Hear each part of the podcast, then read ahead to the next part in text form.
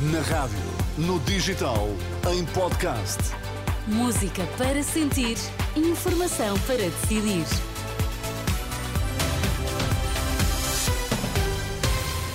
Altura agora para atualizarmos toda a informação na Renascença e começamos pelos títulos em destaque. O número de casais desempregados subiu 7,3%. Há 14 investigações sobre alegados abusos sexuais na Igreja Católica.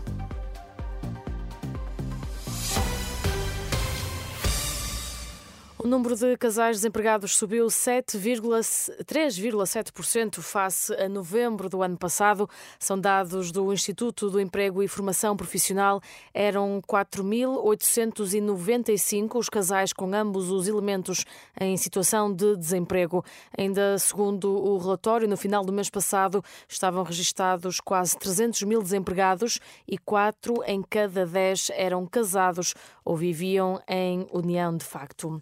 Os ministros das Finanças da União Europeia chegaram a acordo esta quarta-feira sobre a reforma das regras orçamentais. O diploma vai permitir que os países tenham mais tempo para liquidar as dívidas. Segundo Paulo Sandes, especialista em assuntos europeus, Portugal beneficia com este acordo. Portugal naturalmente beneficia com esta com esta dimensão que não é tão exigente, que não, enfim, apesar de ter metas quantitativas, contra o endividamento em particular, permite investimentos e reformas que de outra forma poderiam ser impedidos. Portanto, eu acho que Portugal ganha com isso. É evidente que é muito importante haver, nesta altura, a meta era justamente o final do ano e nesse aspecto a presidência espanhola está de parabéns. Eh, a verdade é que esta é uma boa notícia para a Europa nesta altura e, como disse bem, havendo eleições para o ano, vai ser um ano de muitas mudanças e muitos desafios. Esta, esta é, sem dúvida, uma boa notícia.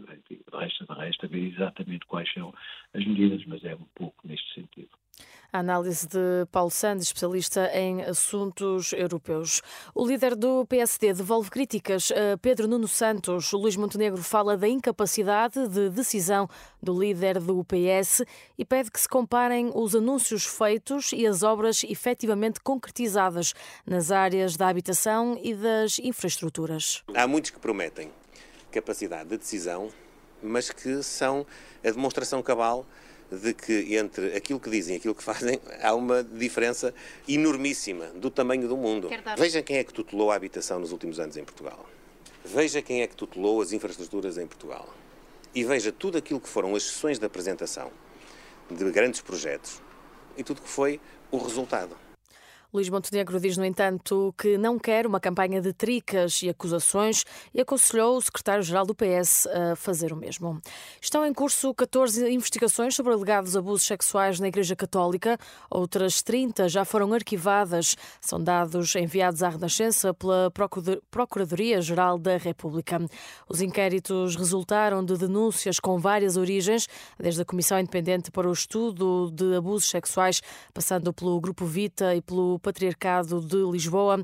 Ainda segundo a PGR, três dos inquéritos em curso resultam de duas denúncias enviadas através da Presidência da República. A fechar, estão em alerta as autoridades islandesas devido aos gases tóxicos expelidos pelo vulcão que atingiu a capital Reykjavik. A fissura vulcânica a poucos quilómetros da cidade costeira de Grindavik continua a expelir cinzas, fumo e um rio de lava.